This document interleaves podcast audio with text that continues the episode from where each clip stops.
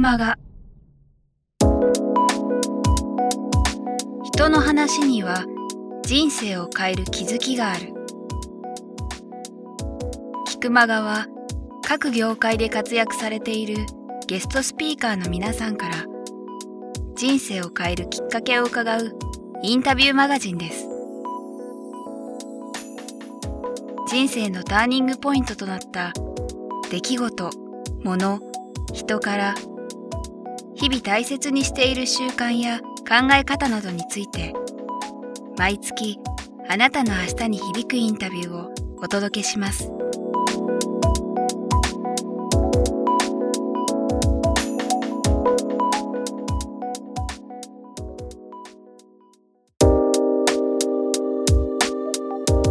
皆さんこんにちは。プロインタビュアーの早川洋平です。人生に響くインタビューマガジンキクマが今日もですねゲストの方からどんな人生を変えるきっかけになるような皆さんのお話を伺えるのでしょうか。ということで今日は地球探検隊隊長中村真一さんにお話を伺います。中村さんよろしくお願いします。はいよろしくお願いします。今伺いますというふうにお伝えしたんですが、この番組毎回のようにですね突撃しています、はい、ということで今日は地球探検隊のカフェ。えー、そう6時までは旅オフィス。旅はオフィス、はい、旅行会社6時までやってて、はい、6時からこれが照明が落として、はい、暗くなってカフェバーに変わると。今は旅オフィス。まだ旅オフィスの時間ですね。ですね。まあ、そんなところでね今最初にも冒頭でご紹介した地球探検隊隊長という肩書きというか、はい。はい、先ほど名刺も交換実はさせていただいたんですけどこれはあのご紹介かと思ったんですけど代表取締役 隊長って書いてあるんですけど。そうなんです。プロフィールもすべて名刺も、はい、それこそ本とかのプロフィールもみんな代表取締役隊長で。これは、えーとまあ、そもそもこの地球探検隊って何でしょうかというところからお伺いしようと思ったんですけど、はい、そのあたりも含めて。そうですね。地球探検隊というブランドで旅行をずっと、まあ、自分の中では旅行じゃなくて旅という概念でやってるんですけど、はい、なんでブランド名が地球探検隊なんで社長じゃなくて隊長。シンプルなんですよね。お客さんも昔あの会員組織とかやってて会員って言ってたんですけど、はい、なんかお客様とかいう会員とかいうよりは隊員って言った方が共通の危機意識みたいなのが持てるかなと思って、はい、まあ、ちょっと気合入ったツアーかな、気持ち的には、ね、そうですよね。今その共通の危機意識って言いましたよね、うん、その旅っていうともちろんいろんなレベルがあるんでしょうけど、うん、まあ、旅行っていうとね危機意識って感じじゃないですけど、そこは旅だから。旅。結局コージェントとかでね引くと違うかもしれないんだけど俺が考える旅と旅行っていうのは全く分かれてて、はい、いわゆる世間一般で売られてる旅行っていうのはなんか受け身なやつ受け身、うん、誰かに連れて行かれるものが旅行、うん、旅ってもうちょっと主体的なのかなっていう、はい、ちゃんと自分で考えて判断して行動するっていうことができる人たちと行くのが旅、はい。うんうん、みんなで作り上げていくのが旅。旅行ってなんかできたものをなぞるものが旅行。そうですね、うん、そういう意味ではまさにそれを体現してるのがこの地球探検隊っていうことなんです、ね、多分日本で唯一旅しか使ってない会社っていうとちょっとかっこいいかもしれないけど、ね、じゃあそういう意味で本当にも他の旅行会社とは一線を画す、うん、全然だから旅行業界って言われるの本当にあんま好きじゃないですよね。業界っていうくくりで、はい、くくれんのかみたいな。そうか。くくってほしくないんですけどっていうのが俺の本音で、えっと、今年で今何年ちょうど16年16年ですか。生まれた子供が高校生になるぐらい。そうね。ずいぶん大きくなったよねって感じ。なるほどなるほどまあ、早速なんですけどもこれまで中村さん本当にいろんなそれこそ転機というかターニングポイントあったと思うんですけど、はい、最初のところでお聞きしたいのがそもそもその最初の中村さんご自身がその仕事する以前のところからで全然構わないですけど最初の今振り返る旅っていうと中村さんの記憶の中にどんなところがありますか？旅？ところというか記憶。要するにその入社して旅行会社に入ってその入る前かいわゆる旅行しかしてないというパッケージツアーにしか参加したことがない。しかも学校の研修でしか行ったことがない、はい、これから一人旅のお客様とか扱うのに、うん、全く旅の経験がないじゃだめだっていうふうにまず言われて、はい、まあ、全身自分が独立起業する前の会社の、まあ、上司から、はい、とにかく一人旅行ってきなさいと、それは香港だったんだよね。俺の最初の海外旅行はヨーロッパなんだけど、研修旅行だったんだけど、21、かな？香港に行ってこいって言われて、はい、じゃあ深夜に着くんで、はい、ホテル予約しなきゃって言ったら甘いこと言ってんじゃないわよって言われて 何も取らないで行くのが旅じゃないって言われて そんな事前に用意してどうすんの？みたいな予約なんかしないの行くのよとか向来いって決めなさいみたいなこと言われていや12時過ぎてんのにホテル 決まってないどうすんの？みたいなのがそれが一番最初の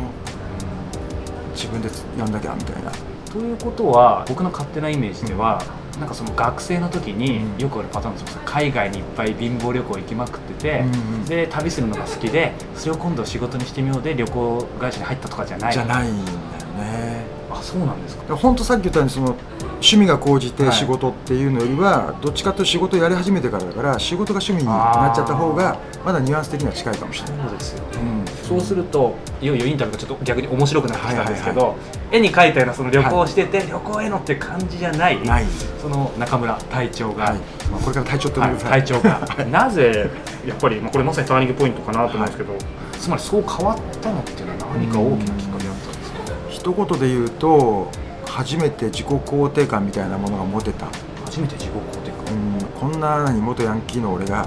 元ヤンキーってまで言っちゃっていいんはい、あ言ですか、っちゃった言っちゃったよまあ元ヤンキー？はい元ヤンキーのアンポンタンの俺が、あ人の役に立てるんだなっていうことに気づけた。瞬間から変わった。もっと遡って言っちゃうとあのプライベートでもうボロボロだったのね20代って。はい。まず一つができちゃった結婚で23歳の時に結婚したんだけどすぐ結婚式ぐらいかな。に死産をしてしまいそれが原因で1年も持たないうちに別れてしまったことがあってで引き寄せの法則じゃないけどなんかいろんな負のスパイラルに入っていっちゃってちょうど3ヶ月ぐらい前かな親が離婚して俺が離婚して、はい。その後妹も半年後ぐらいに離婚してという一家全員離婚経験者ってなかなかいないと思うんだけど、うん、なんかみんな自分のことで目いっぱいで、はい。まあ、誰にももう近しい家族にも相談も誰にもできずという。でね新婚さんだみたいな感じだから友達もやってこなかったし、うん。うん。であまりに人間落ち込むとねはい。それこそ誰にも相談もできない、う暗い感じになって。でもっとすごいことが起きちゃったのが、まあ、一番当時、まあ、今でも死んじゃったじいちゃんが一番好きぐらいな感じなんだけど本当にあの母がその若くして結婚して18で結婚して20歳で俺産んでるんで結構じいちゃんばあちゃんに預けられてたの。んはい。だから完全に、まあ、ばあちゃん子っていうよりはじいちゃん子。もうん。う今のこういうなんだろうな自然が好き的なことになったのって多分じいちゃんの影響なのね。そのおじいちゃんがはい。がんになってしまうわけよ。でちょうどこう離婚だなんだかんだって言ってる時だったらまあ見舞いに行くよね、空気で分かっちゃうんだよねうまくいってないのが。ああ当然言ってないわけですね。言ってないで言ったんだけどもう離婚話も持ち上がっちゃっててっていうんで。でなんか感じたんじゃないかな。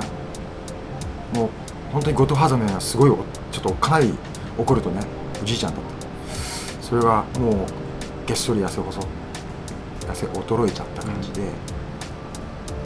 夫婦仲良くやれよなって言って死んでっちゃうわけよ。うん。それが遺言になっちゃうわけ。おじさんは最後まで知らないわけですね。そうますます自分を責めるじゃない。うん。世界一好きとか言ってる人の遺言も守れない俺ダメなやつじゃんって。どんどんどんどんダメだダメだ俺俺なんかいねえ方がいいやとか俺なんか昔じゃんとかもう徹底的に落ち込んだらなんか物食えなくなっちゃったりとかして夜中に血入ったりとかして酒ばっかり飲んでっていうボロボロの時にがまず経験があって、うん。でその時一体どうやって仕事してたのか、まあ、その時すでに仕事をしているわけよね。23歳24そうですよね。歳って、え人間うまくできてるもんであんまり覚えてない。え記憶から飛んじゃってるんだよね、はい。ただすごく業績だけは上がっていって数字だけは上がっていって、まあ、それがゲームのようにちょっと面白くて嫌なこうプライベートを忘れたいがために仕事にのめり込んでいったのが確か。それあの分かんないですけど反比例するようにってわけじゃないですけど、そのプライベートがそういう大変なことがある前も当然もう社会人になってたんですよね、その時の業績とその大変な時に伸びたんです。ね伸びちゃったんだよねこれが数字だけはね。でまああるきっかけがあって、はい。もう現実逃避かな。なんか日本にいたくないなっていうのもあって、はい。ちょっとこれ海外ホール始めようかなって、これいろんなやつに相談したんだけど、はい。当時の友達はみんな同じこと言って、うん。もう帰ってきたらどうすんだよと。か、はい。いつまで旅してんだようん。放浪だからいつまでわからん金がなくなるまでとかね下手したら向こうで働いちゃうかもとかうん。いろいろこう言ってたんだけど、はい。そんなんじゃダメだろっていうのをみんな言って。で当時漫画家でちょうど一回り年上の漫画家が川口さん仁さんっていう人がいて、彼だけが背中を押してくれたはい。行ってこいよ。まさに彼のその背中を押してくれた行ってこいよがなかったら今の俺はないかなっていうぐらい、今